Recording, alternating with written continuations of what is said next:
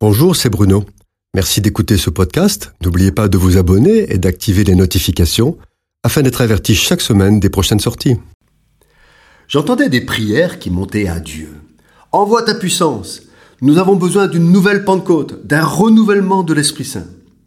Je comprends de telles prières émises dans des moments de douleur et d'épreuve. Mais le Seigneur a déjà fait sa part.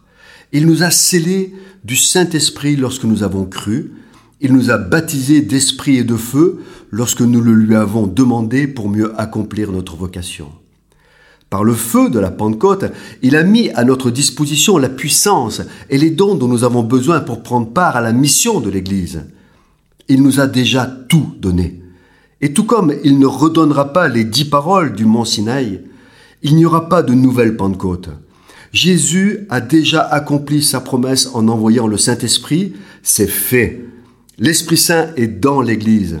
C'est sa responsabilité de le laisser agir et de le répandre. Il nous l'a donné et nous avons perçu la réalité des manifestations des dons spirituels. Le réveil de l'Esprit n'est pas une nouvelle Pentecôte, c'est l'Église qui par l'humiliation, la repentance, la consécration et la recherche de la gloire de Dieu réveille l'Esprit qui est en elle et lui laisse toute la place. Les pères qui nous ont précédés étaient animés de cet esprit. Ils ont travaillé sans compter, et l'Évangile a impacté le monde entier, lui conférant des valeurs et des principes qui aujourd'hui encore président au fonctionnement de nombreuses sociétés. Même si tout cela est aujourd'hui impacté par la souillure du monde, il n'empêche que des centaines de millions de personnes ont rencontré Jésus et le rencontrent encore, et que la Bible est toujours le livre le plus diffusé dans le monde. Dans des temps où le mal prend de plus en plus le pas sur le bien, nous pouvons ressentir un grand sentiment de faiblesse, d'insatisfaction, de non-accomplissement, voire de frustration, ayant l'impression d'être comme cette église de Philadelphie qui a peu de puissance. C'est vrai que le confort et l'abondance sont une bénédiction de Dieu, mais aussi un piège.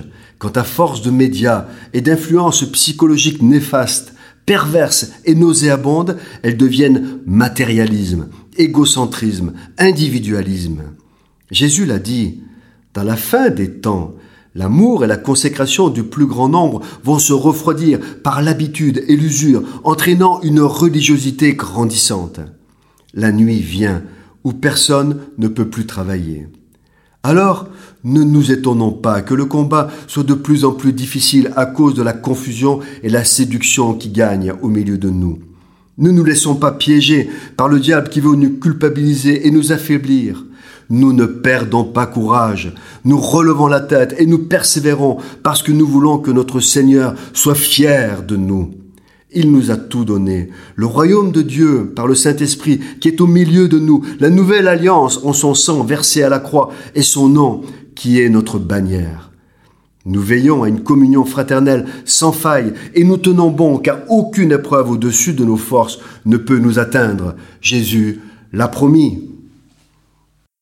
Cette chronique a été produite par Bruno Oldani et Jacques Cudeville.